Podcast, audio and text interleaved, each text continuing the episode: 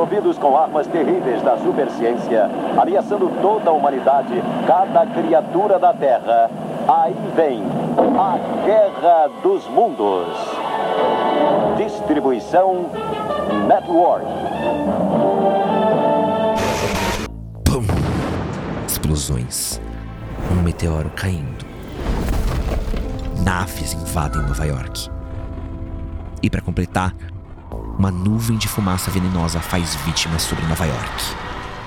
Você consegue se imaginar acordando com essa notícia no rádio ou na televisão? Pô, no Brasil que a gente viu, eu acredito total. Você fala pra mim que um ET invadiu aqui, tá com fumaça venenosa, eu falo, terça-feira em São Paulo. Qual que é o prato do dia? Então, meus queridos amantes da cultura pop, em 1938, uma rádio americana fez uma adaptação do livro Guerra dos Mundos de H.G. Wells. Pânico em massa. Aqui é legal pra pessoas gritando. Não me deixa eu gritando, editor, senão eu vou ficar puto. Não! 1 milhão e 200 mil pessoas realmente acreditaram que o que estava acontecendo na rádio não era uma radionovela, mas sim uma invasão alienígena na Terra. Que viagem é essa, velho? Meu nome é Edson Castro, falando diretamente do estúdio 3 da Pod 360, e esse é o Wikipod, o seu podcast biográfico com histórias fantásticas. E essa história maluca e muito real que vai ser o tema do Wikipod de hoje. Ou, oh, me responde uma coisa. É claro. Quantas vezes você já ouviu falar que enxaqueca é frescura? Ih, rapaz. Então olha só, 30 milhões de brasileiros sofrem com ela e a maioria dessas pessoas tem entre 25 e 45 anos.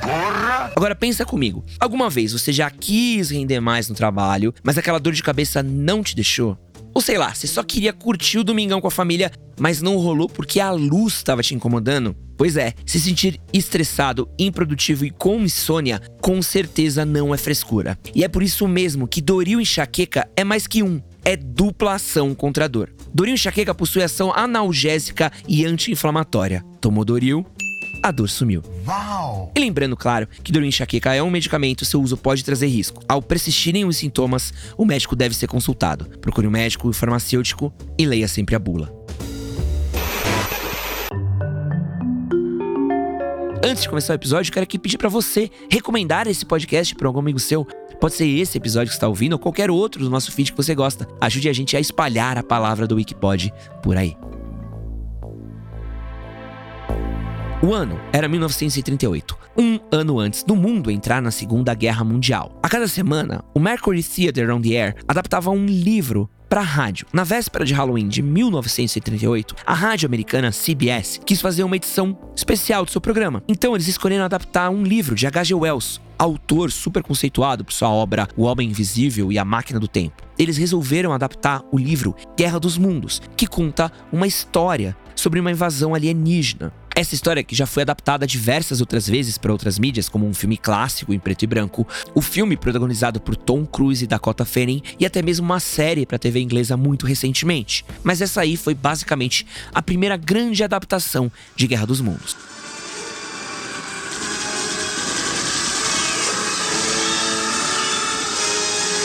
Por que fizeram isso? Ai, talvez não gostem do, do ser humano. Aos 23 anos, Orson Welles, que depois ficou muito famoso por dirigir o clássico Cidadão Kane, ficou responsável por contar essa história. E ele tomou uma decisão muito interessante: contar ela na rádio como se eles tivessem um noticiário. Existem algumas contradições nessa história, que algumas pessoas dizem que o programa foi transmitido sem ser avisado que era uma radionovela, mas existem alguns outros que dizem que sim, foi se avisado que era ser uma radionovela, mas por conta do formato com a qual a história foi contada, era muito difícil para as pessoas que ligavam à rádio saberem que aquilo era ficção, porque afinal de contas, toda a história da invasão alienígena foi contada como se fosse um noticiário, mais ou menos como acontece hoje em dia em filmes como Cloverfield ou A Bruxa de Blair, onde você vê uma história contada como se fosse verdade. Deu para entender isso que eu tô falando? Porque toda história é contada como se fosse verdade, mas simulando o máximo possível tá colado na nossa realidade. Para você entender a doideira, a adaptação foi feita com opiniões de especialistas, reportagens na rua, entrevistas com testemunhas. É basicamente como se a gente usasse o William Bonner para contar essa história. Se há 25 anos eu tivesse ido a uma cartomante e ela tivesse dito para mim a notícia que eu vou ler agora para vocês, eu ia sair furioso, eu ia sair indignado. Até mesmo o próprio Wells interpretou um professor da Universidade de Princeton que liderava a resistência à invasão alienígena. E os caras acabaram usando tudo quanto é tipo de sonoplastia, algo comum na época, para deixar a história mais real possível. Ou seja, se você não ouvisse a abertura inicial falando que aquilo seria uma adaptação de um livro, o que foi o caso de grande parte das pessoas, seria muito fácil de você acreditar que aquilo que estava acontecendo era de fato uma invasão de marcianos na Terra.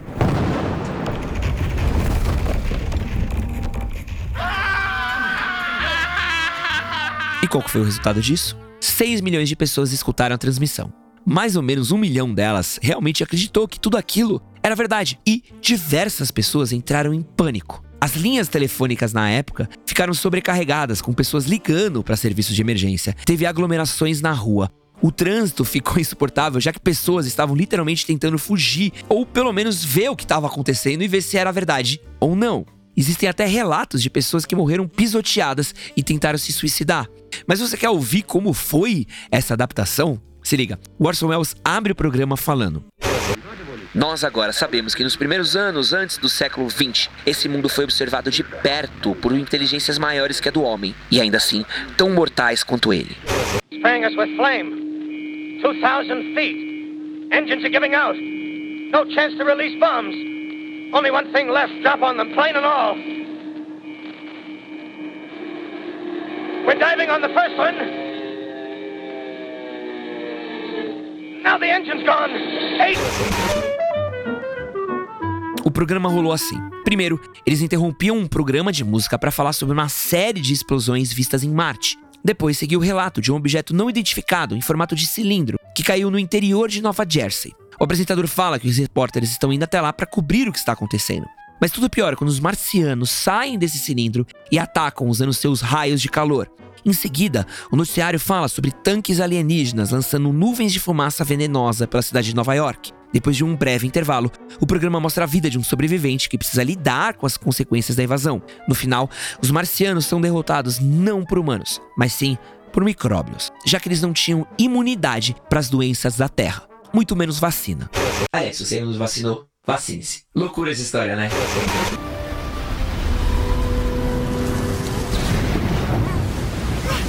O que, que é isso? Sei lá!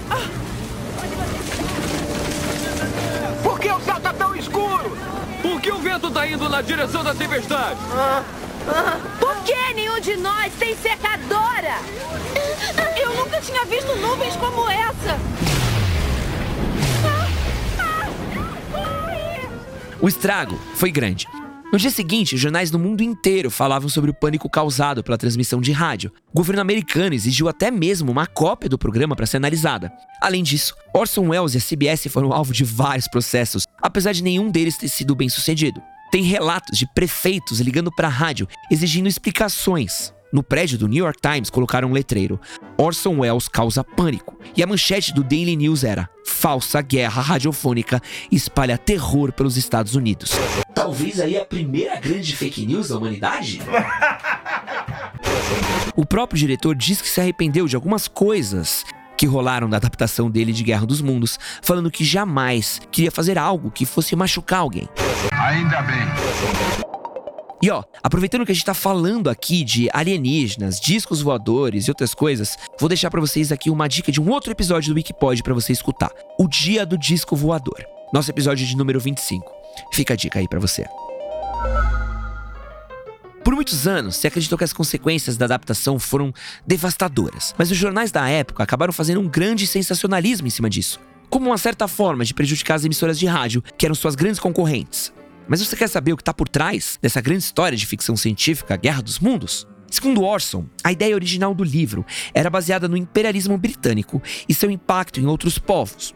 Basicamente, os marcianos que invadem a Terra são uma analogia dos ingleses dominando várias outras partes do mundo. Tem outras coisas que são muito interessantes de se notar nessa história também. O pânico que isso acabou causando mostra o impacto do rádio na época. Essa narrativa tão criativa acabou mostrando um jeito novo de contar uma história, que acabou impactando não só a rádio, mas a literatura e o cinema também. Além disso, essa primeira grande adaptação de Guerra dos Mundos é um exemplo perfeito do impacto que uma notícia falsa pode ter sobre as pessoas. Algo que a gente vive muito hoje em dia nessa era de fake news. And I want you all to know that we are fighting the fake news. It's fake.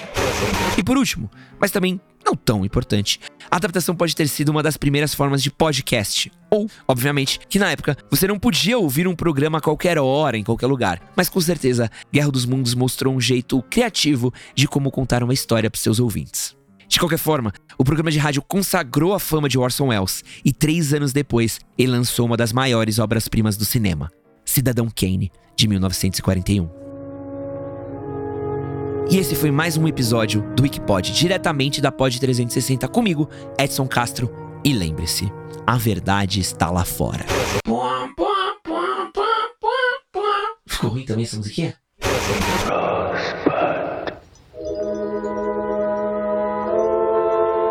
Rosebud.